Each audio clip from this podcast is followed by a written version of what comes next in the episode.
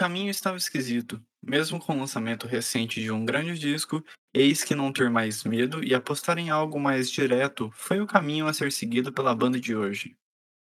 O terceiro disco da banda paulistana que conquistou um público indie imenso pelo Brasil todo e que marcou a época recente do rock indie brasileiro. Letras curtas, mas com sentimentos imensos, intensos e sinceros, onde podem representar o cotidiano paulistano e dia a dia de qualquer pessoa pelo país em um instrumental brilhante, cheio de synths e nuances lindas por guitarra, baixo e bateria. Do branco para o azul, do rosa para o roxo. Não tenha medo de ouvir a mais bonita e delicada das cores. Violeta.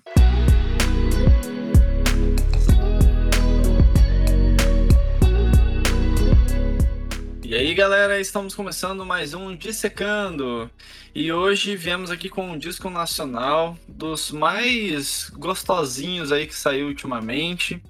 Nos últimos anos foi um dos discos mais relevantes do rock brasileiro. Estou falando do Violeta, terceiro disco de estúdio da banda Terno Rei. A gente já trouxe aí o álbum Drop Gêmeos, né? Então caso você não tenha ouvido, vá lá escutar. E hoje vamos então falar né, desse grande disco aí que não tem como, né? Realmente fez a, a banda crescer muito no país inteiro. E para falar desse grande disco, desse marco para o Terno Rei e para o rock paulistano, vamos colocar assim, trouxe aqui o meu grande parça Chamu. E aí, mano, como é que você tá? Olá, bom dia, boa tarde, boa noite para todo mundo. Estamos aqui para falar de um CD que acho que é muito importante para a gente no geral. Eu acho que ele é um álbum que marcou um momento muito específico para a gente, para o grupo de amigos que a gente tem, etc. E foi, é muito especial. É, cara, ele é muito especial e antes da gente começar, galera, eu só quero pedir para que vocês sigam o arroba Underline no Instagram. É lá onde a gente pega quais artistas, quais temas, quais bandas que vocês querem que a gente traga aqui no Noisecast. O Terno Rei é uma banda que tem alguns seguidores lá que sempre mencionam da gente fazer algum secando de algum disco mais antigo deles e, né, tá aí hoje, a gente tá fazendo. Você também pode, enquanto eu tô dando esses recados, vai aí na sua plataforma de áudio e dá cinco estrelas pro Noisecast aí na avaliação é, rapidinho e ajuda muito a gente na parte de divulgação. Inclusive, valeu a cada um aí que tem voltado a cada episódio que eu tenho pedido isso. Eu sou o arroba Bruno Fonseca XX lá pelo Instagram. E chamo, passei também suas redes pra galera. É arroba Chamuelzinho. Eu posto lá as guitarrinhas que eu toco, uns negocinhos da vida aí. E é, é que isso. Tem meu YouTube também. Se você quiser ver eu tocando um monte de música de rockzinho nacional e internacional, é o 3483 3296. Se você pesquisar isso, dá certo. Não sei porquê, funciona. E é mais fácil do que pesquisar como Shamu, Shamuelzinho coisa do gênero. E por enquanto é meio que isso. E bom, galera, vamos então, né? Primeiramente apresentar os integrantes da banda. Eu sei que todo mundo já conhece, mas é o formato do Dissecando e acho que é relevante trazer aqui. Na guitarra e synths temos Greg Maia. Na bateria temos Luiz Cardoso, mais conhecido como Lubas. Na guitarra, vocal e synths temos Bruno Pacheco, mais conhecido como Sed Bruno, e no baixo e vocal, Ale Sater. E o Violeta foi lançado em fevereiro de 2019, né? Mas vamos então contextualizar a época em que a banda vivia. Essa Noite Bateu Como um Sonho é o segundo disco da banda, gravado em São Paulo e foi lançado em novembro de 2016 bem no finzinho do ano mesmo. E foi aquele disco que todos sempre falam, bateu na trave, em tudo.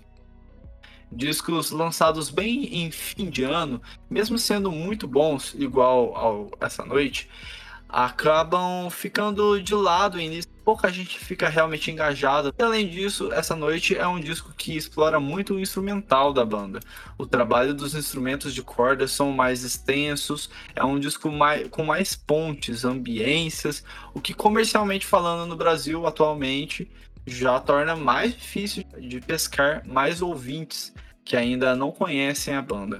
Então, assim, tudo conspirou para que este álbum batesse na trave. A única música que a gente realmente viu que pegou a galera um pouco mais foi Criança, Circulares e Sinais. Segundo Greg, a banda sabia que pelo som em si não seria um disco que ia render tanto comercialmente falando. Também porque não é realmente aquele disco que tem sonoridade fácil para todos assim. Mesmo assim, rendeu algumas tours bacanas para a banda, como por exemplo a do Nordeste. Eu diria que a tour mais importante para chegar no disco de hoje.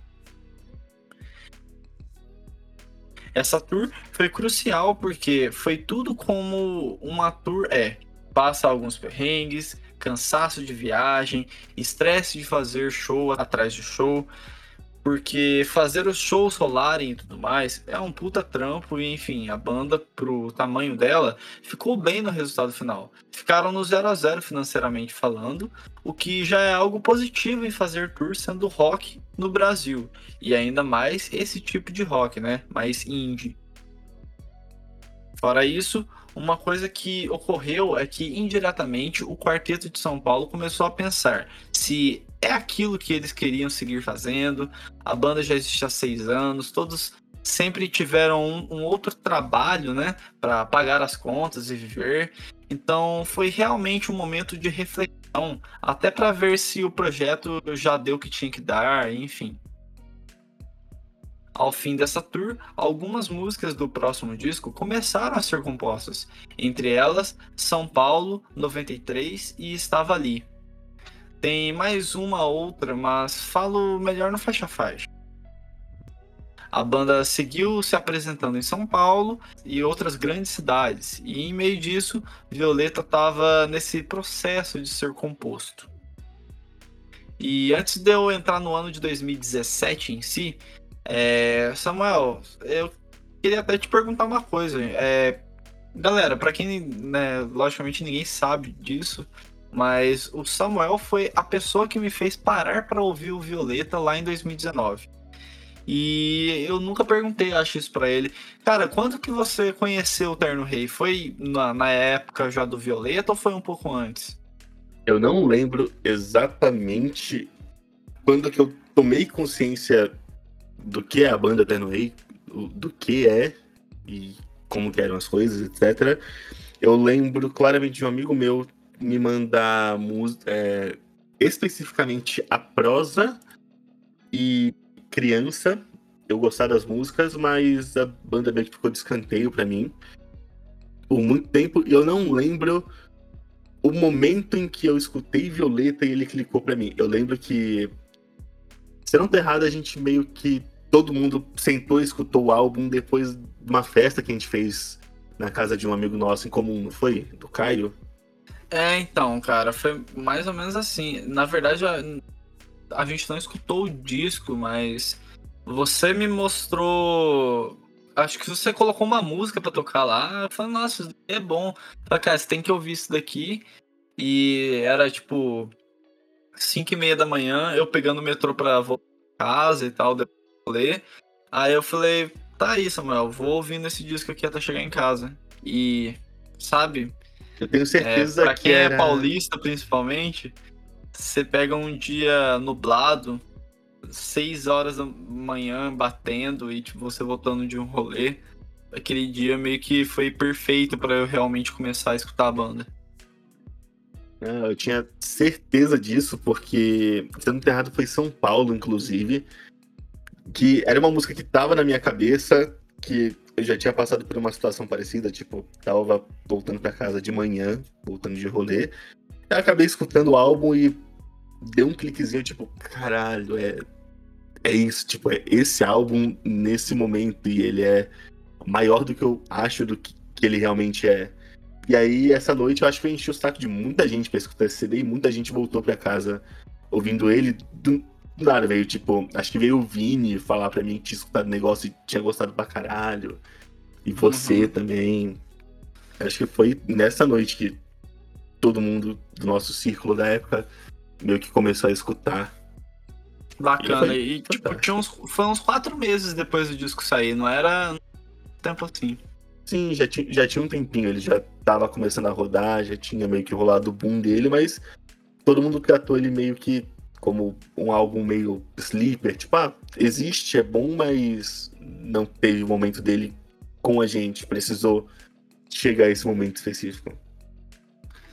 É, da hora, mano. Interessante saber disso daí. É, continuando aqui, né, na história até chegar ao Violeta, em 2017 e no ano seguinte a banda seguiu fazendo shows, mas dando atenção a novas composições também. Em 2018, com certeza, focando mais em novas músicas. No meio de 18, é, então eles foram até Curitiba para gravar de fato seu novo trabalho, que acabou ficando pronto em setembro.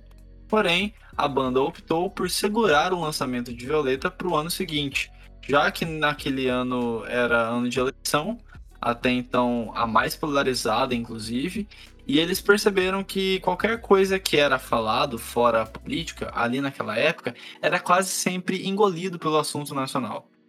Mas, ainda sobre o momento de gravação, os próprios integrantes já viram que estava saindo algo a mais e que estava mais legal do que tinha sido das outras vezes. Talvez já estivesse sendo realmente um sinal de que Violeta daria bom, então decidiram começar soltando apenas singles para ir dando o gostinho até a chegada do tão famoso disco.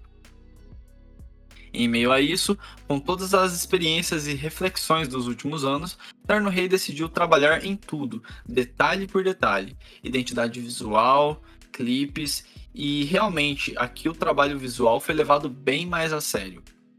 O que também, claro, ajuda a estabelecer mais ainda a estética do disco, as músicas, enfim, tudo feito do jeito certo.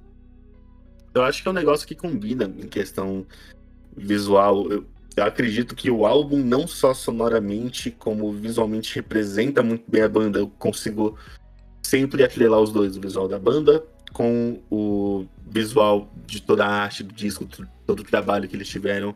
Então acho que foi muito acertada essa questão. Eles sabiam muito bem o que eles estavam fazendo e talvez também seja uma parte muito grande do motivo pelo qual eh, ele impulsionou a banda como impulsionou, não só pela sonoridade, mas pelo trabalho visual que tem envolvido nele. Com certeza, cara. Em setembro saiu, né, como primeiro single, Solidão de Volta, com clipe e tudo mais. E logo de cara começou algo diferente para o Terno Rei, com uma recepção muito acima do que eles estavam cogitando muito comentário no clipe pelo YouTube, muitas citações no Twitter, enfim, seguiram lançando singles até fevereiro, com o lançamento oficial de Violeta. Sobre o nome do disco, quando a banda terminou de gravá-lo, o pensamento foi de conseguir um nome que fosse simples e representasse o disco de certa forma sobre o nome do disco. Quando a banda terminou de gravá-lo, o pensamento foi de conseguir um nome que fosse simples e representasse o disco de certa forma. Ao chegar em Violeta, era simples e também é um nome delicado, sensível, o que representava bem o disco. Violeta é também uma cor, carregada e ao mesmo tempo feminina, sensível, o que realmente expressa bem demais tanto o som quanto as letras do disco e já deve ser conhecido por todos os ouvintes, mas para aumento de informação, a banda sempre faz uma playlist do disco quando irão o lançar, colocando sons que cada integrante estava mais ouvindo na época, é meio que também um pouco das referências, né, de onde a banda pisou enquanto gravava o seu trabalho. Fica aí de indicação, caso você seja louco pelo Violeta, talvez descubra músicas bem legais, é só entrar no Spotify da banda que vai aparecer lá para você. Depois de Solidão de Volta, como singles vieram Medo, Luzes de Natal e Dia Lindo. Dia 1 de fevereiro de 2019, então, era lançado o terceiro álbum cheio da banda. Entrou em diversas listas como um dos melhores discos de 2019, bombou de shows, tours e plays nos streamings. Desde então, a banda seguiu crescendo e mostrando ser uma das bandas mais interessantes do rock nacional. Terno Rei também explorou bem o Violeta ao passar dos anos. Durante a pandemia, gravaram algumas músicas em formato acústico, lançaram alguns covers que foram bem recebidos, inclusive, como Eu Amo Você de Cassiano e Lilás de Djavan. E é claro, lançaram duas músicas em colaboração com a Tuyo, banda que eles são muito amigos. Teve Pivete e teve também, mais como música da Tuyo, Eu Te Avisei. E na questão de clipes, a banda lançou fora as dos singles, e exceto Luzes de Natal, teve vídeo para Vento na Cara, um plano sequência incrível e estava ali. Eu queria só destacar também uma produção 100% violeta, que é uma das coisas mais incríveis que a banda já fez, que é o Violeta Live Session. Mais uma vez, explorando muito bem sua estética audiovisual e fazendo um vídeo onde tocam todas as músicas desse disco e com uma filmagem bem lo-fi. Gente, perfeito, apenas assistam. E o Samuel sabe muito bem do que eu tô falando. É muito bom, é tipo, se, se você quer pegar e ter uma experiência visual, quer sentar e assistir alguma parada do Terno Rei, eu acho que essa é a melhor opção, porque nem, nem todo mundo tem o hábito de pegar e sentar e ouvir um álbum. Às vezes você tá sentado em casa, tá parado na frente da TV e você não quer só botar música. Então, essa é uma live session perfeita. Uma das melhores formas de você consumir esse álbum. Com certeza. Você vai fazer alguma coisa na sua casa e que tem alguma tela, que não seja do celular, né? Que seja um computador ou uma TV que você pode deixar rolando em idade, é, já é o contexto ideal para você dar play, porque realmente fica muito legal. E para encerrar o conteúdo de curiosidade disco, a gravadora, selo e tudo que tem direito, Balaclava, fez um especial Conexão Balaclava, onde apresentaram um vídeo com mais de 25 minutos de Samuel Rosa do Skank junto com o Terno Rei, onde inclusive tocam músicas do, do Skank e Terno Rei. E no caso, né, o Samuel Rosa junto com os integrantes da banda. É muito legal essa produção feita pela Blacava também. É, pra mim é uma colaboração improvável, pessoalmente falando, assim, eu não conseguiria imaginar que fosse funcionar, mas no fim do dia deu mais certo do que parece. Acho que se a gente for brincar de olhar de forma geracional, talvez o Terno Rei seja o melhor representante que a gente tem pro Skank hoje em dia. Hoje em dia, ainda mais com gêmeos, eu diria que realmente. mais do que esperado, o pessoal da Balaclava acertou demais nisso. Eles normalmente acertam, então, né? pois é. Inclusive, cara, a música Balada do Amor Inabalável, né? Que, cara, na minha humilde opinião, a música conseguiu ficar mais gostosa do que era com a Terno Rei junto com, com Samuel Rosa. Vamos combinar que a energia dele, a energia do Terno Rei como banda, o que eles fazem em conjunto é maravilhoso. Eu acho que é, era a música perfeita para isso. Eu não consigo pensar em outra. Talvez, aí, se a gente for falar de Skunk, eu acho que ainda gosto dela, ficaria muito boa como uma versão do Terno Rei. É muita cara. É isto. E seguindo em frente aqui no nosso Dissecando, galera, vamos então para a produção do disco. O disco foi gravado no Nicos Studio, lá em Curitiba, entre maio e agosto de 2018. A produção ficou com Terno Rei, Gustavo Schimmer e Amadeus Demarque. A mix e master foi, o, foi feita pelo Vinícius Nicos Braganholo e lançado pela Balaclava Records. Puxando agora aqui a capa do disco, galera. A modelo da capa, e que também aparece nos clipes de 93 e de Lindo, se chama Nina Moreira. Foi a, a foto foi tirada pelo Samuel Esteves. E Samuel, fala a verdade, essa é uma das capas mais icônicas do rock nacional ultimamente, hein? Fácil, fácil. Muito simples de reconhecer. Eu acho que. Eu não sei explicar esse negócio. A capa não é violeta, mas tudo nela é violeta. É, é delicada, não é clara demais, não é escuro demais, fica no meio do caminho, é fantástico. É, cara, eu confesso que essa capa é uma das que eu mais gosto, assim, do, do, das bandas, assim, nacionais que eu escuto. Eu sempre acho ela maravilhosa. E é isso, galera. Assim a gente, né, já resumiu bastante coisa aí da história do Violeta.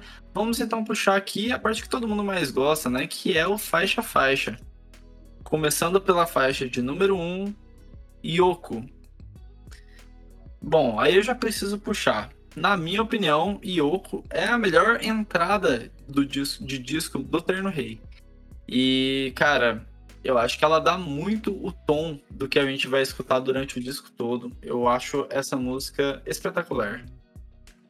Ela te introduz perfeitamente a sonoridade do álbum no geral. É uma música leve, muito gostosa de escutar, que ela vai se desenrolando conforme passa. Uma forma maravilhosa, macia. Eu não sei, é, é muito bom. É só muito bom. Eu vou começar a me repetir, igual eu falei no episódio do Pink Floyd. É só fantástico você tem que escutar para entender do que eu tô falando. É isso, e, e, tipo, eu acho muito bem dosado as guitarras com os synths. Tipo, nada é muito ali, é tipo realmente na medida e já brilha muito nessa faixa. É, é uma mistura bem medida, eu acho que esse álbum ele é muito equilibrado em tudo. Ele é muito mais sobre a canção do que sobre você ficar encaixando um quebra-cabeça de um monte de riff, ideia. Parece que as músicas estão em primeiro plano aqui e o resto literalmente serve a isso. Não tem nada em excesso aqui. Nem quando o álbum fica instrumental mais pra frente. E a parte da letra é fantástica. Eu acho muito engraçado o quão ela é contemporânea até. Essa parada de conversa moderna, Parece uma conversa. A descrição de uma conversinha do WhatsApp enquanto a pessoa pensa com ela mesma, sobre ela mesma, dentro dessas coisas. Sim, lembra muito exatamente uma conversa de WhatsApp de um, de um jovem. Tipo, nem tô falando, tipo, jovem de 18 anos, mas, sei lá, de 30 para menos. A gente tem uma cabeça mais ou menos parecida hoje em dia com o que a Yoko transmite. Hum essa parada de querer se jogar na coisa, mas eu não sei se eu ainda gosto disso, mas eu me sinto tão confortável aqui. É literalmente essa música é fantástica. Se eu tiver que destacar alguma parte dessa letra, acho que você me questiona sobre todos os valores, eu te retruco que a mim não me interessa mas é que o tempo ele é sempre muito escasso, você está amando, estou juntando os cacos. É um rolê de dualidade que em cidade grande eu acho que é mais comum do que a média. Tipo, duas pessoas que têm interesse uma na outra se encontram e elas normalmente estão em momentos opostos de si. E talvez seja porque muitas vezes essas coisas acabam não funcionando. Tipo, as pessoas pulam de pessoa ideal para pessoa ideal hum, em excesso porque os momentos são errados. Talvez. Não sei, acabei de pensar nisso. é, então, esse trecho era esse, tá? E eu queria, né, só é, novamente pegar o trecho, né? Mas é que o tempo ele é sempre muito escasso. Isso traz muita sensação de uma metrópole, de duas pessoas que moram numa metrópole e que sabe aquela velha história de ah, São Paulo é tudo muito corrido. É mais ou menos essa essa frase me, me transmite muito isso. E essa parte de você estar amando, estou juntando os cacos, é muito de que, assim, às vezes as pessoas que vão se relacionar estão em momentos diferentes da vida, inclusive sentimentalmente falando. Então, isso daí também serve muito para conseguir encaixar na vida de muita gente. E esse trecho que você citou, Samuel, para mim é absurdo durante o disco todo, na real, porque esse baixo, só ele tocando com a voz do, do Ale, pega demais. Com a bateria tipo sequinha. Mano, uhum. é absurdo, cara. É um essa... momentinho mais soturno ali que dá uma pegada. Nossa, demais, sério. Essa parte é um, é um dos momentos que realmente mais me, me pegam no disco. E eu acho legal que ela, tipo, não é uma música muito grande, tem menos de 4 minutos, mas ainda assim é uma das maiores músicas de duração, é a maior música de duração do disco. Ela pega e ela meio que apresenta esse lance da sonoridade inteira do disco de uma, uma forminha mais resumida e ela vai te levando, ela vai andando e você tá indo junto porque ela tá sempre mudando ali, não é maçante. Você, você não percebe que é a música mais longa do álbum. Você fala, nossa, essa música foi muito boa, será que eu repito ela aqui? é, então, e cara, acho que ela. Assim, é na medida mesmo. Não tem muito mais o que dizer. É uma grande faixa para abrir um grande disco. A ah, segunda faixa do disco, que curiosamente também é a faixa mais curta dele, depois da mais longa, é, é Dia Lindo. E essa é uma faixa que ela parece um dia nascendo, literalmente. Tipo, raio de sol, etc. A sonoridade, ela começa com uma guitarra limpa e a voz do Ale puxando tudo, literalmente falando, pode crer, vou me levantar e seu olhar foi e me dominou. E, eu não sei, é, talvez uma das dobradinhas mais bonitas que eu já escutei abrindo um álbum, porque ele te apresenta tudo e depois ele tá bom. Vamos pegar isso aqui do zero e vamos explicar o negócio inteiro. E inclusive é uma música que ela não se repete em letra, ela fala o que tem que falar e vai embora e o resto você vai acompanhando tão radiofônica e ao mesmo tempo ela não se repete. Eu acho isso, essa dualidade dela muito interessante. E você falou, né, que é o tipo o início de um dia, eu já enxergo muito mais aquele dia ensolarado e que sabe quando você pega aquele pôr do sol que você olha assim, até em São Paulo fica bonito? Para uhum. mim é mais ou menos isso que essa música traz mesmo. E uma, um destaque para mim é que aqui o piano que aparece na música ele não soa estranho por do nada ter um piano. Parece que ele se encaixa perfeitamente bem, cara. E é muito bem dosado mesmo. É, eu confesso que é uma das músicas que, quando tocavam ao vivo, eu ficava assim, nossa, que maravilhoso e tal. Mas porque eu acho que ela, eu acho que eu vou entrar em um terreno meio polêmico. Ela é meio que super valorizada. Mas eu acho ela muito linda, só que eu, eu não acho que ela seja tipo, tão potente igual a maioria dos fãs acham. Talvez ela seja um momento potente por causa do lugar que ela fica no álbum, mas para um ao vivo, eu não sei, eu não acho que ela seja uma música de ser tocada ao vivo igual talvez a minha favorita seja. A gente vai chegar lá eventualmente.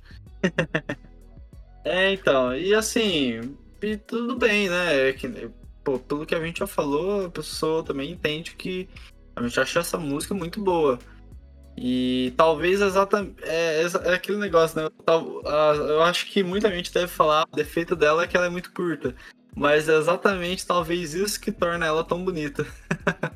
Com, acho, pra mim é isso, na verdade. Que ela, ela chega, ela te fala o que tem que falar e ela vai embora.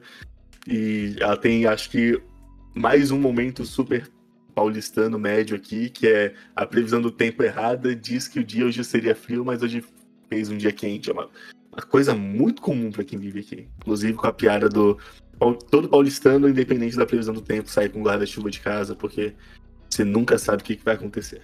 Dá o tira casaco, põe casaco. sim, sim.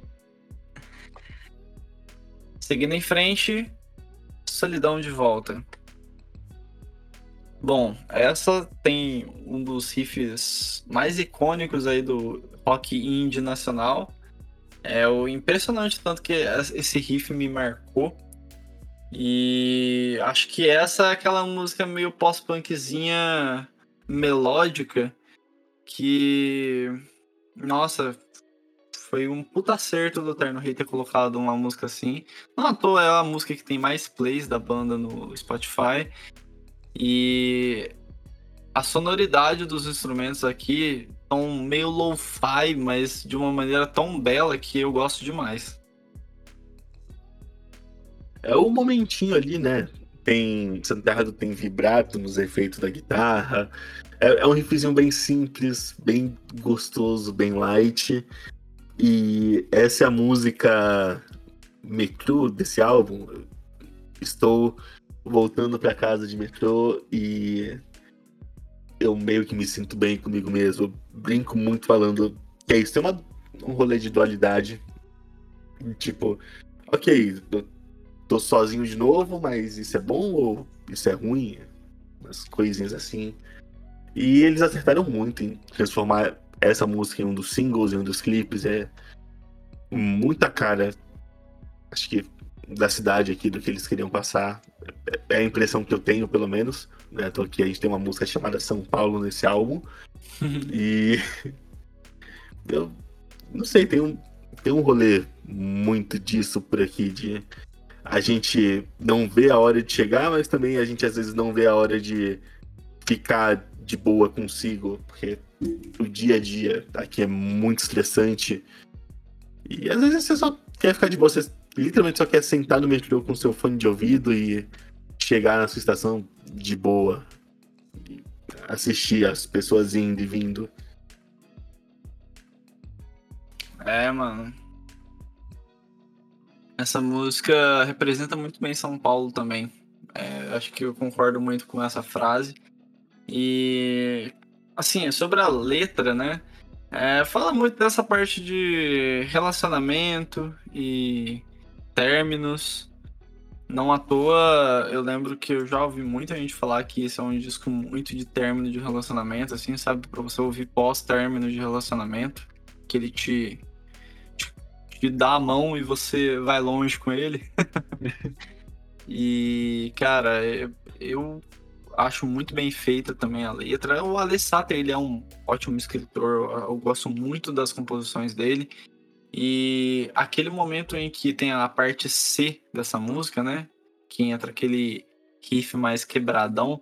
Cara, essa parte é uma evolução assim que surpreende muito, cara. Eu lembro que as primeiras vezes que eu ouvi, eu falei, caramba, mano, eles colocaram essa parte C aqui e deu muito certo.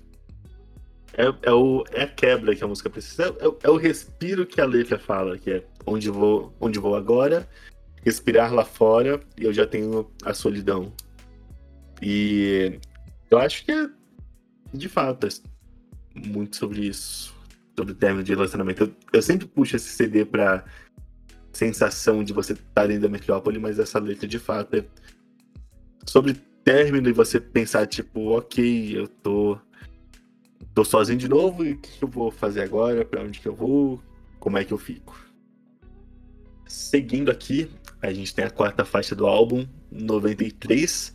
É uma das primeiras trocas de atmosfera do álbum. Acho que essa é uma das músicas que a gente mais escuta, tipo, ok, é, é a banda aqui. E eu não falo isso de uma forma pejorativa, acho que é fantástico, porque é uma pequena quebra para sonoridade, mas não tão grande para você achar que ela não deveria estar aqui no álbum. E mais uma vez a gente está falando de relacionamento aqui.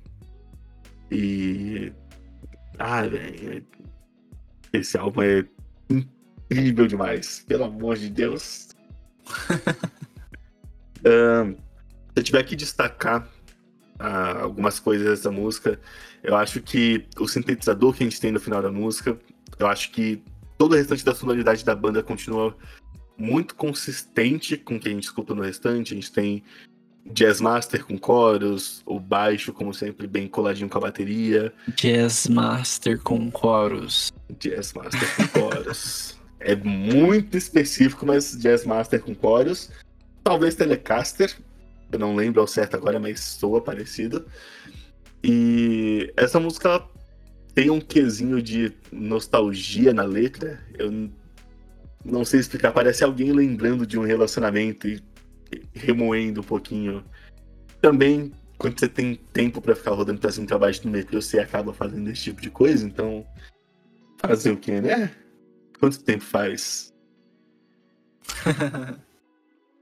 Acho que ela. Eu, o que me pega nela é esse clima meio dark e suave ao mesmo tempo que tem. É, e a, a, as guitarras aqui é algo que realmente eu gosto muito. É uma das músicas que, cara, eu. Eu acho que ela tá num local muito desagradável no disco. E ela conseguiu lidar bem com isso. porque a gente ainda vai entrar na próxima faixa, lógico, mas próxima faixa é poderosa para mim. E ela tá logo depois do, da música que tem mais visualizações e plays, enfim, é um, é um local meio indigesto de ficar. é, um, é um momentinho ali meio. Eu, eu gosto dela dar Qualquer essa música baixadinha. seria um pouco engolida. É. Mas eu acho que a música certa para essa parte do álbum, porque ela não é gigante igual as outras, mas ela te abraça igual todo o restante do álbum. Acho importante que uma música que faça uma transição desse tipo não queira engolir o momento, mas coopere com ele. Então, acho que ela tá num lugar necessário, talvez. Acho que se ela não tivesse ali, ela não seria tão b-side gostosinha quanto ela é. Porque o que vem depois dela é grande, então. É, é o lugar certo. Acho que é o lugar certo. Com certeza, cara. E assim, eu queria só também trazer aqui que aquele tecladinho no final da música, né, que fica pararam, pararam, mano, é um dos momentos assim que eu acho que eles mais usaram bem é, o, o, teclado em meio a uma música que parecia que não ia encaixar nada além do baixo, guitarra e bateria. Então, é assim, pontua, né? é uma boa música. É, é uma parada que pontua, tipo, a música não. Ela não subiu muito desde que ela começou. E aí eles finalizam com isso, tipo, é, é meio que a solução. Tipo, a, a, música inteira tá falando sobre um negócio meio incerto. E aí o teclado junto com a última parte da música meio que acha a solução para aquilo. Partindo para a quinta faixa do disco, estamos chegando na metade, né? Vamos colocar assim. Medo. Rapaz, nunca vou me esquecer exatamente do dia que você falou para mim eu ouvi esse disco. E enquanto estava voltando para casa, essa música começou a tocar. Bateu de cara, foi a música que me fez, opa, eu realmente vou ouvir isso aqui pra caramba. É absurdo. bateu esse... seis, né? É, mano, é absurdo esse teclado no início. E quando o teclado fica um pouco mais ameno, a, o grave do baixo e bateria te prendem de um jeito absurdo, velho. É, essa música é poderosa, igual a gente já tava falando desde 93. É fantástico. nem sei explicar o quão eu, eu não lembro o momento em que essa música clicou para mim, porque é uma, é uma parada que, tipo, sempre que eu escuto esse álbum que toca essa música, eu falo, meu Deus do céu, essa música agora, cara. Porque é, ela fala sobre você pegar e botar a cara para as coisas e sair e fazer, tipo. É, fazer as coisas porque elas meio que têm que ser feitas. Às vezes a gente tem que andar. E para mim, por mais que a música fale quem não tem mais. É... Quem não tem mais medo sou eu, é uma questão de tipo. Tá bom, eu tenho medo, mas eu tenho que fazer. Então é meio que uma música que me conforta. Ela fala que quem não tem mais medo é rei e eu tenho que fazer, porque se eu não fizer, não vou perder os meus medos, etc. E sintetizadores, guitarras, riffs, momentos. Essa é uma música que ela repete a brincadeira que a gente tem em Yoko de ficar só o baixo, a gente tem a guitarra nos detalhezinhos no segundo verso ali, mas é basicamente e a bateria brilhando ali. Isso, cara. E assim, trazendo uma coisa que acho que é até a música que tem a letra mais famosa por já ter tido explicações da banda, mas eu vou trazer aqui, né? Medo basicamente se trata do Alê exatamente contextualizar aquela época da, da tour do Nordeste que a banda acabou fazendo. É... Eles estavam naquela dúvida, o Ale estava meio que desanimado, né, pelo, pelo caminho da banda, tava pensando se realmente ia valer ainda seguir é, gravando discos pela Eterno Rei, né, e tudo mais, ou se a banda ia acabar. É, tava tudo meio estranho, né? E acho que um, um pouco do, do, do, que estava acontecendo, ele conseguiu transmitir maravilhosamente bem aqui, que é exatamente essa frase, é quem já quem não tem mais medo sou eu de talvez seguir em frente e acabar sem banda. Ou, por exemplo, né, o momento que ele fala e eu sou você. Que é exatamente na banda, numa banda, né, normalmente, é, a banda é um, um só, vira um só. E ao mesmo tempo é um relacionamento entre pessoas. E muito difícil, por sinal. Não só foi pra Terno Rei naquela época, como é para qualquer outra banda. Então, meio que é um relacionamento entre pessoas para fazer um bem maior, né? Que são as músicas que vocês produzem, enfim. É... Então, assim, a frase que vem logo depois, né, de Eu Sou Você, que, ele, que o Ale fala, quem não tem mais medo é rei, pode até ser também no sentido de fazer um, uma brincadeira, né, com o nome da banda, mas também de que, assim, o rei manda em tudo porque ele não tem medo de fazer nada, tipo, eu vou fazer isso aqui e é isso que eu quero fazer e pronto. Ele tem e é exatamente de fazer isso. e tomar as decisões. É, exatamente. Quando a gente não tem, tipo, a gente tem medo de perder alguém ou perder alguma coisa que está acontecendo na nossa vida, mas quando a gente perde esse medo, a gente faz o que a gente bem entender sem nem se preocupar. Então, é, eu acho que é esse o tom do rei, mas que ao mesmo tempo bate muito bem com o nome da banda, enfim. É... E acho que é isso que você falou no início. Tipo, para mim, desde o primeiro play bateu, porque bateu às seis e era exatamente o horário que eu tava voltando para casa. Sim, acho que é, todo mundo que resolveu ouvir o Vinícius escutou naquele dia sendo errado e foi, foi um momento especial. Acho que, em geral, acho Demais. que a gente esperou o álbum até aquele momento para clicar para todo mundo e acabou rolando. Então, cara, enfim, e por conta disso tudo que a gente tá falando aqui, acho que o ouvinte certamente tá mais do que entendido o quanto essa música é poderosa e não só pra gente, no, em qualquer contexto. É, eu, eu me surpreendo com o fato dela não ser a música mais escutada deles no Spotify, mas é um, é um dos momentos do álbum, é muito importante. É muito importante de fato. É isso. Logo depois de Medo, a gente tem Estava Ali, que talvez seja. É, é o segundo B-side desse álbum, a segunda música mais ímpar, que tem um tom diferente. Ela tem a guitarra mais pra frente ali no geral. E a gente não tem o Ale cantando nela. Tanto que a primeira vez que eu escutei causou um certo estranhamento, mas eu não sei explicar, é uma mudança de tom que faz sentido pro álbum, ele tirar um pouquinho do foco, porque ele já foi enorme até agora, então ele tem esses momentinhos mais soturnos para você dar uma respirada e aproveitar o que tem para chegar ainda. E é fantástica. Eu confesso que eu demorei certo tempo para conseguir gostar dela. É... e eu não sei exatamente o porquê na época, porque faz já alguns anos, né? Mas eu sinto que, cara, essa música, ela tipo, depois de uma tensão tão grande na sequência de faixas que a gente teve, ela dá uma, aquela aliviada necessária, sabe? Dá um respiro bacana, assim.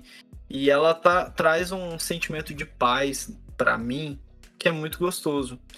E eu preciso dizer que eu também estranhei quando eu ouvi o Bruno cantando assim, nossa, mas não é nem estranhar do lado de tipo, ah, não é o Alê. Mas, Pera, cara. É o, Bruno, é o Bruno cantando? Meu Deus! Eu achava que era a pessoa errada.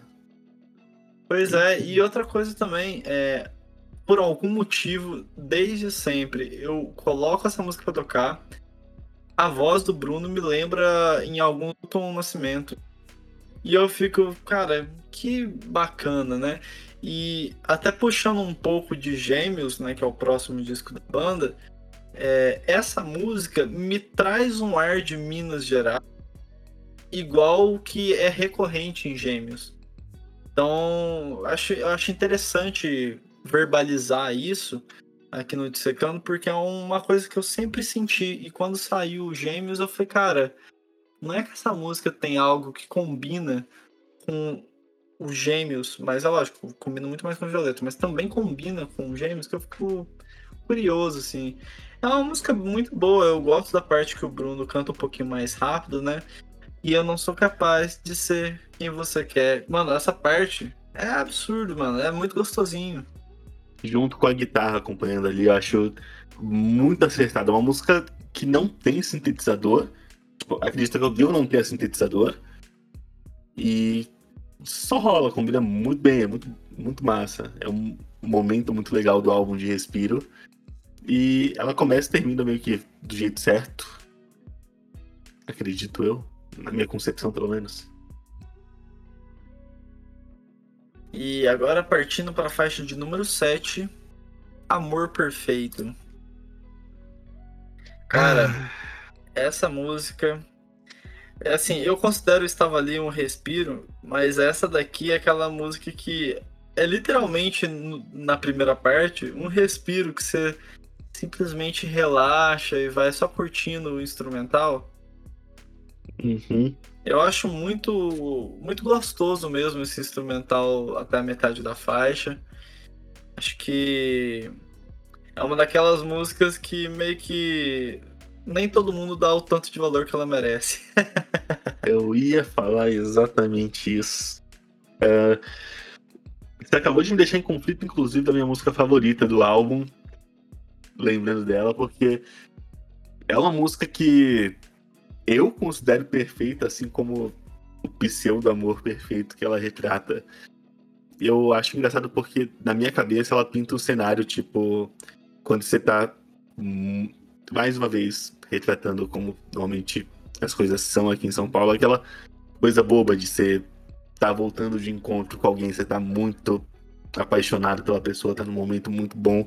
Você, você tá literalmente voltando para casa, tipo, quietinho, só aproveitando tudo que foi o dia. E aí, no final, a música ela só pontua isso tudo, tipo, pois esse bairro está tão colorido e não é, e não é carnaval, não tem folia. Perfeita para mim, eu não sei explicar, eu amo faixa instrumental, eu amo músicas que pintam o cenário com os instrumentos, etc. Inclusive, um álbum que eu amo que faz muito isso é a praia do Cícero. Tipo, os instrumentos normalmente são usados de forma com que eles tentam contar uma história, passar uma sensação mais específica, sem tá só tentando preencher os espaços. É tipo, tudo que tá lá, tá lá por um motivo para fazer uma coisa. É, cara. Essa música é muito bela e uma coisa que ela me traz também é, é que, assim, é uma música que, que traz um pouco também de um drama e que lembra um pouco até o disco anterior da banda também, sabe? Só que de uma forma bem violeta, né? Lógico. É uma música que eu imagino que talvez possa ter sido feita, tipo, exatamente entre antes de pensar no Violeta e depois de ter lançado Essa Noite Bateu Como um Sonho, sabe? E à medida que, que eles foram, enfim, trabalhando no disco, ela foi crescendo e tudo mais. E me pega muito a guitarrinha da, dessa faixa, o piano também lá pro final da música é muito gostoso. É, é uma música que me traz uma vibe de início de ano, que foi exatamente quando a, a, banda lançou o disco, que acho que combina muito, sabe? A gente vai ter uma música mais pra frente aí que combina mais com fim de ano, e essa daqui parece muito música de início de ano. Aquela parada de você pega e você mais observa as coisas acontecerem. É, é, é um momento bem isso, bem observador mesmo na, no disco. é, é uma faixa bem contemplativa, até por ela ser majoritariamente instrumental, então. Agora nós temos a oitava faixa do álbum. Uh, nomeada São Paulo. Mais uma vez, esse talvez seja o disco mais paulistano dos últimos 10 anos. Estamos em 2022 agora. Mas é. é uma música bem tranquila, ela cinzenta de uma forma confortável, como São Paulo consegue ser às vezes. E eu não sei, cara, é uma chuva de sintetizador, a o vocal ele tá no lugar certo, falando as coisas certas e a gente tem esse refrão fantástico que é eu vejo sempre os dois lados acelerar e onde é que vou, perdido no meio da multidão, acho que não tem nada mais paulistano jovem do que isso, essa parada de você tá rodando para cima e para baixo, metrô, centro, bairro, cidade, é muita gente e ao mesmo tempo que é muita gente, ninguém se importa, que são vários mundinhos acontecendo ali. E a gente tem aquele tomzinho de relacionamento também, porque a gente precisa desse drama, né? É, cara. Assim, você resumiu muita coisa do que eu concordo demais. Mas, mano, essa intro de São Paulo é muito marcante. Da mesma forma que a intro de Medo e Oco me marcam muito, São Paulo é a mesma coisa. E esse synth que eles colocam cara, na boa, é um dos melhores momentos do disco. O, esse synth foi muito bem colocado e acho que traz a vibe de, de, uma São Paulo chuvosa, sabe? Sabe quando você tá voltando para casa no num horário de pico da vida? Independente de onde você vai passar, essa música encaixa muito bem. E é uma coisa que eu não destaquei até agora no disco e que eu queria até né, citar são o quão bem a banda consegue colocar os backing vocals no disco. Temos vários momentos que o backing vocal se, sabe, é colocado na medida. E em Amor Perfeito mesmo, que a gente acabou de falar, cara, o backing vocal dela é absurdo. É aquele. Ah, cara, assim, sem condição. É excelente. E aqui, né, com esse hã, hã, cara, é tão simples, mas encaixa tão bem no meio de uma música. E eu não lembro de uma banda que consegue ter esses, essas peculiaridades nacionais que encaixasse tão bem assim ultimamente, sabe? Então, parece que essa música, os detalhes conseguem ser tão marcantes quanto o que mais se desenrola na música, né? E, pô, pra mim a letra dessa música é sem defeito. Eu não vou nem citar um trecho dela, porque para mim é perfeita em todos os contextos. Eu tenho que. Sei lá. Eu, eu vou citar o refrão porque eu acho que condensa todo o restante. Eu vejo, eu vejo sempre os dois lados acelerar. É a, correria. E você falou dessa parada de estar tá olhando, tipo, você tá voltando em horário de pico, alguma coisa assim, é você tá olhando, pra mim é você tá voltando em horário de pico sem pressa. Quando você tá em São Paulo, que você tá. Meu Deus do céu, tá parecendo que a gente tá só exaltando São Paulo, esse álbum dele, mas ele é muito da cara aqui da cidade. E tem muito essa parada de quando você não tá com pressa e você não tá no meio do povo que também tá com pressa, você observa as coisas e você fica tipo, caralho, é assim funciona o negócio, né? Só correria pra cima pra baixo, você percebe essas coisas, assim. É muito massa. Sei lá.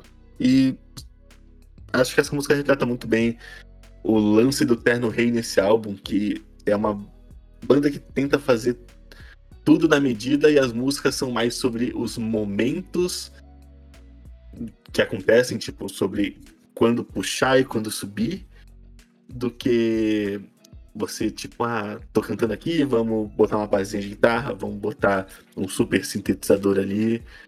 É, sobre você fazer cada coisa que você adiciona valer e agregar o suficiente necessário. Cara, então, é, é exatamente isso. E eu vou um que eu ainda não tinha falado dessa faixa, que é exatamente no segundo verso, quando a guitarra faz um, um negócio simples, só pam, pararam, pam, pararam. Mano, esse momento, na hora que você tá escutando com atenção, é muito gostoso, cara. Então, assim, eles, nessa música principalmente, eles, os detalhes são muito bem dispostos, cara. É, é um grande disco.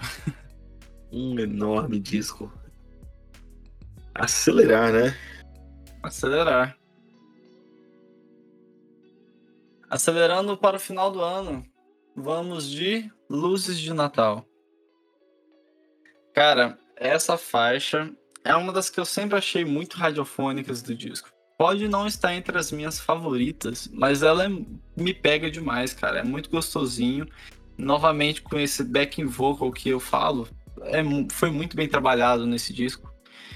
Além disso, é, esse, esse ritmo, vamos colocar assim, das guitarras, das cordas, me lembra muito uma coisa anos 90 nacional, sabe? E acho que esse disco traz um pouco disso, né? De uma vibe lo-fi meio atual e ao mesmo tempo querendo ser old school. E isso me agrada bastante. E a letra dessa música também é muito legal. É uma música que não está, que eu falei, não está entre as minhas favoritas, mas é uma ótima faixa. Ah, eu não sei nem o que falar disso aqui. Você comentou sobre ela ser meio noventista. Eu acho que essa é a música que eu mais associo àquela, àquele comentário que eu fiz sobre o Terno Rei ser o equivalente que a gente tem pro Skunk, se a gente for pensar de forma geracional nessas coisas, etc. E essa é a música com mais peça do álbum, acho que em toda a sonoridade, assim, a música que mais tá correndo, como a letra diz. Se eu tiver que pontuar alguma parte de letra dela, de instrumental, acho que seria mais uma vez o segundo verso, que é um café, dois cigarros, mais um ano que se passa e você nada. E eu não sei, o pessoal do Terno Rei sofre bastante com relacionamento, etc. Acho que a estreada não ajuda eles. Mas eu acho muito bonito e eu não tenho uma explicação plausível para isso. Eu não consigo formular um possível porque só só dá um negocinho aqui.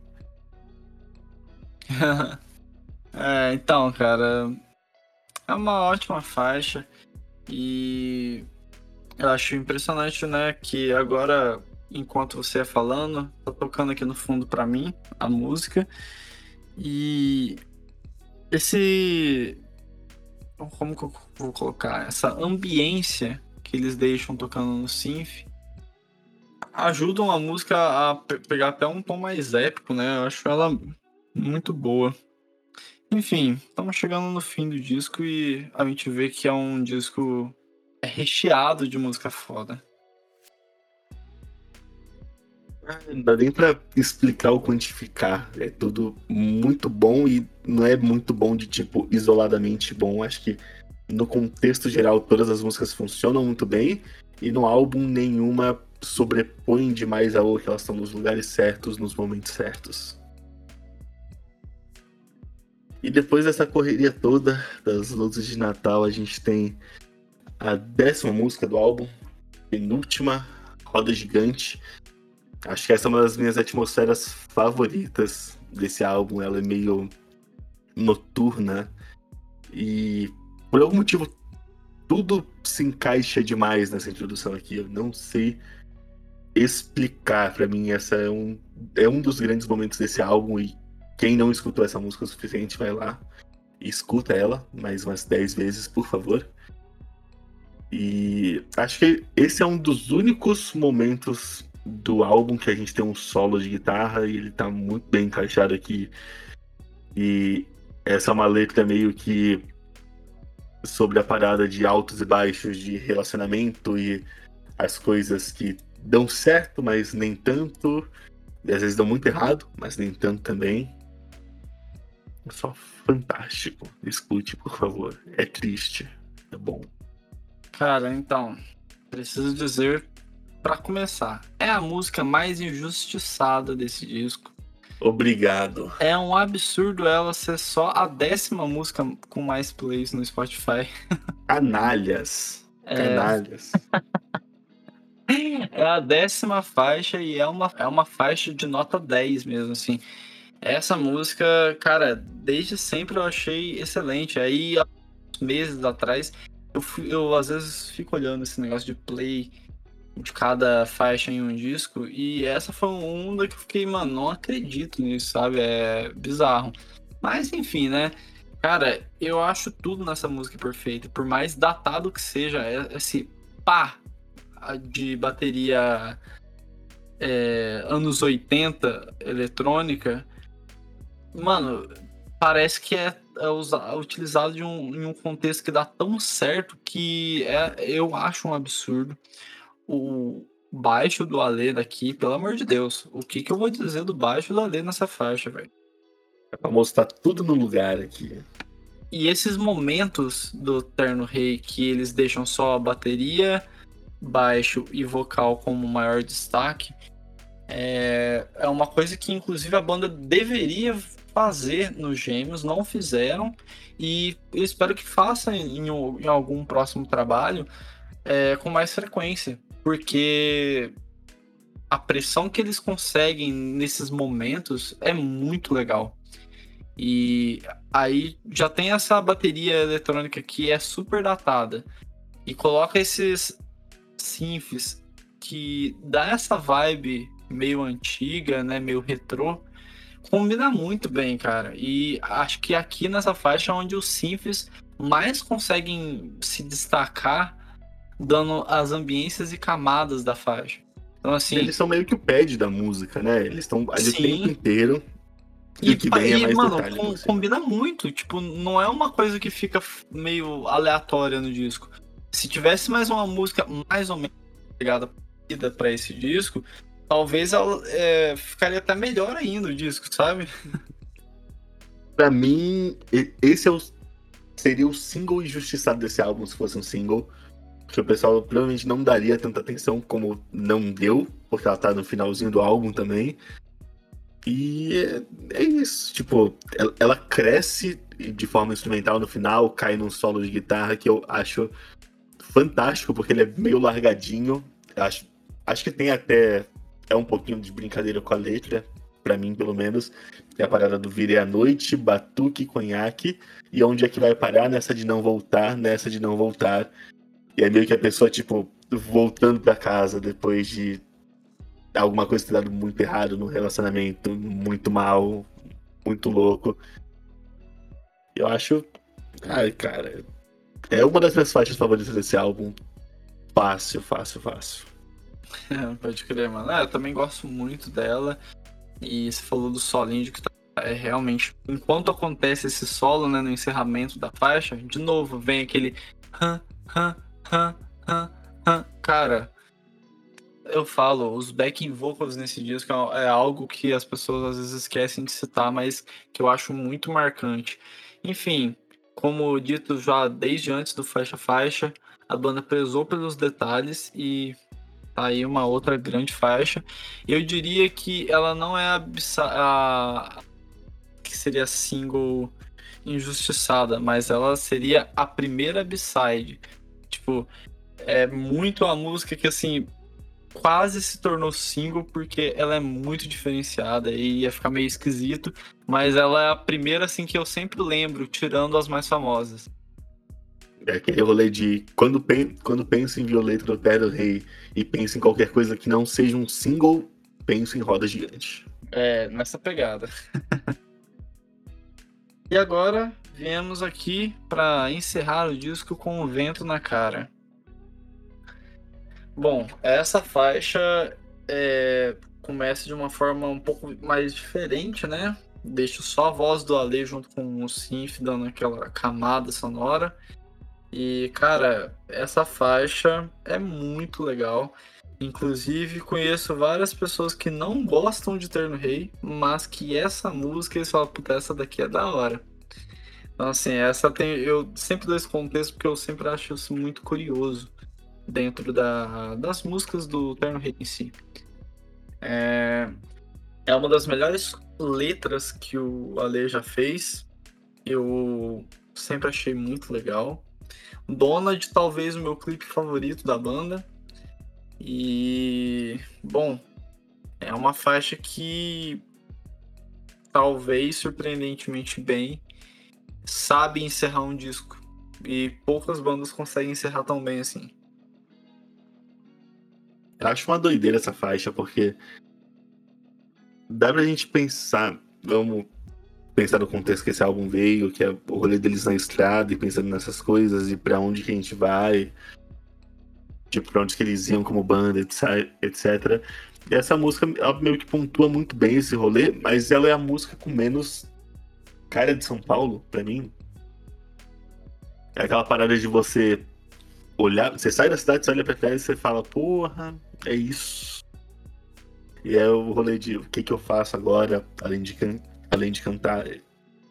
Tipo, eu posso continuar com isso, mas eu sinto que é isso que eu tenho que fazer, que eu consigo fazer. É, é uma, talvez seja a música mais leve do álbum, num bom sentido, num excelente sentido de tipo entender o que você tem que fazer e tá bom, é isso. É, cara, então, essa faixa eu acho que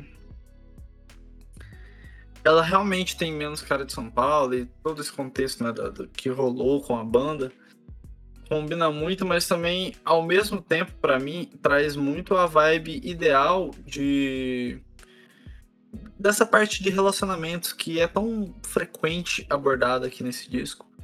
E uma coisa que eu gosto muito que a Lê faz, né? É fazer a voz dele normal e fazendo meio que um falsetezinho que no Gêmeos a gente vê isso crescer bastante, né? Ele utiliza mais disso, porque realmente Invento na Cara ficou muito bom, cara. E a letra dessa faixa é até difícil escolher outro momento do que o que talvez seria o refrão dessa faixa, que basicamente com o vento na cara, os cachos nos olhos, o tempo, o tempo não para. Cara, essa sequência de frases sempre me arrepia. Só de eu ter falado isso me arrepiou. Porque eu acho muito, sabe, assim a vida é. É tipo é. um negócio assim. Essa música tem esse lance de. É uma pergunta e uma resposta. Que tem um momento em que ele canta mais para cima, é, tem um milhão de coisas que não sei e o que, que eu faço agora além de cantar. E aí ele pega ele percebe, tipo, ah, vamos continuar com o vento na cara, os cachos nos olhos, os olhos no tempo e o tempo não para. O tempo na cara. É tipo, tá bom, a gente tem dúvida? Tem, mas se a gente for ficar parado por causa delas, a gente não vai para lugar nenhum. Talvez a gente até retorne em vez de prosseguir me lembra, por algum motivo, a finalização do Deus e o Átomo, do Medula. Não em tom de, tipo, o clima da música, mas o tema geral, o rolê de, tipo... É... Seguir em frente, né? É, seguir em frente. Que a música que termina esse álbum do Medula, ela diz: Enquanto eu for seu erro, é certo que eu insisto em prosseguir. Eu acho que tem a ver com isso, essa parada de insistir em ir para frente, mesmo que você não tenha certeza. A gente tem que arriscar. Que também é um tema meio recorrente, recorrente desse álbum, de certa forma, com medo e etc. Às vezes você tem que se, jogar um pouquinho. Talvez muito, mas você tem que se jogar. É, cara, é bem isso, e eu só queria acabar realmente destacando é, na letra o jogo de palavras que eu acho muito interessante. É por isso que eu sempre falo que o Alessato é um dos melhores letristas dos últimos anos para o rock nacional, porque é, ele tem um, um, pedaço que ele fala, né? Os olhos no tempo, o tempo não para, o tempo não cala. E aí depois, né? O tempo não para, o tempo na cara. Tem todas essas brincadeiras com as palavras, assim, que eu acho muito bem feito. Fora, né, aquela, aquela parte daqui te beijo, eu daqui te vejo. Eu acho que Né? Você me entende, eu, eu daqui te vejo, daqui te beijo, daqui te vejo. Eu acho muito interessante essa, essa poesia mesmo, né, que ele acaba fazendo. E não tem como não deixar pelo menos citado, né? Essa música é aquela música quase épica mesmo, que ela vai começando bem, é, vamos colocar assim, nos níveis de decibéis mais para baixo. E aí eles vão aumentando, aumentando, aumentando, aumentando. Eu acho Sim. muito legal essa crescente que essa música tem. E ao vivo é uma das músicas mais poderosas da banda hoje. Facilmente, facilmente. Acho que não cheguei a assistir Show do Terno Rei, inclusive eu vacilei muito nisso. Uh, mas acredito que dois grandes momentos de show ao vivo deles, pessoalmente, pra mim, seriam essa música. Três, na verdade, essa música, Amor Perfeito e Roda Gigante. São músicas que têm uma carinha de show, de você aproveitar a parada, pra mim, pelo menos na minha cabeça. E é isso, galera. Assim a gente vai encerrando mais um faixa faixa. Essa maior. Esse faixa faixa foi forte. Esse bateu a seis. e bom, agora para bater o martelo, diz aí pra gente qual a sua faixa favorita do Violeta, mano? Eu tava em dúvida, continuo em dúvida, mas eu vou ficar com a resposta que eu tinha antes, na ponta da língua, que é Roda Gigante e eu vou fazer menção honrosa Amor Perfeito, porque não sei explicar o amor que eu tenho por essa música, mas com o passar do tempo, conforme eu fui escutando o álbum, acho que o meu momento favorito dele é Roda Gigante. Eu amo o jeito que ela funciona, não é só porque ela é a única música do álbum que tem um solo de guitarra, de fato. É... Não sei, ela tem pouca letra, muito instrumental, ela diz muito com pouco assim, como Amor Perfeito. Acho que o Terno Rei sabe, Terno Rei sabe fazer esse tipo de coisa muito bem. Então, roda gigante. Não posso voltar na minha palavra com isso. Entendo demais, roda gigante. Não sei se entra no top 5, porque tem muita música boa, mas acredito que talvez entre. Realmente é uma música sensacional. E agora, para mim, igual eu tinha comentado com o Samuel no, no início, é, antes mesmo da gravação, eu estava bem em dúvida de eleger uma de três faixas, mas não tem como, cara. É... Acho que a música que traz um pouco de cada um do, dos destaques das outras faixas acaba sendo Yoko. Para mim, essa faixa é absurdamente maravilhosa. É uma das poucas faixas que eu acho que eu nunca vou conseguir enjoar mesmo da Terno Rei. Eu dei uma leve enjoada de solidão de volta uns tempos, medo também. E, enfim, Yoko é a única que eu acho que eu sempre gostei muito e nunca mudou, sabe? Então, por isso e por pelo instrumental, pela letra e contexto que ela tem maravilhosa, acaba sendo a minha faixa favorita. Ai, não consigo jogar isso. Acho que eu gosto de Roda Gigante assim como eu gosto de A Parte da Ventre, por exemplo. É a música menos escutada do álbum, é a penúltima música, e parece que o pessoal meio que esmaga ela e finge que não existe, mas. Não sei. É... Acho que eu sou fã de B-Side, é isso. é exatamente isso. Bom, então, galera, agora a gente vai para a parte onde a gente dá nota disco. Violeta é um disco onde é claramente uma evolução muito boa do Eterno Rei, onde eles colocaram mesmo na ideia de que talvez colocar o essencial é o que precisa, mas não deixar de colocar os detalhes. É, o Essa Noite Bateu Como um Sonho é um disco que o instrumental tem mais tempo, que ele tem mais ambiências e camadas em alguns momentos mas você pega músicas que são mais curtas, mas tipo, é direto e reto, manda tudo que precisa e é, dá para ver, é, é muito perceptivo o salto sonoro que tem a produção desse disco, fazendo com que ele realmente soe mais alto na nossa cabeça quando a gente ouve, sabe? E as letras do Ale nesse disco estão um pouco mais pop, mais radiofônicas. É, elas são frases que não ficam soltas, vai uma complementando a outra, o que no outro disco a gente não via tanto. E então acho que a evolução da banda foi excepcional para o Violeta. E acho que cada um desse burburinho e sucesso que eles conseguiram almejar e alcançar no Violeta é, são totalmente justificáveis com músicas pop e que tem realmente muitas letras mais tristes, mais amenas, mas é ameno de um jeito que bate muito qualquer um. E até as músicas mais felizes mesmo ainda são excelentes. Você pega Dia Lindo, você pega, sei lá, Vento na Cara. É... São músicas que abordam relacionamento, mas ao mesmo tempo conseguem abordar a vida paulistana e a vida de um modo geral, Pedro, por exemplo, né? Então, assim, é um disco muito completo. E por tudo isso que eu falei no Dissecando de hoje, a nota do Violeta é de 9,5. A nota desse álbum só não é 10, porque não tem plays o suficiente em roda gigante. Entendam isso. Mas eu concordo com absolutamente tudo que você falou, Bruno.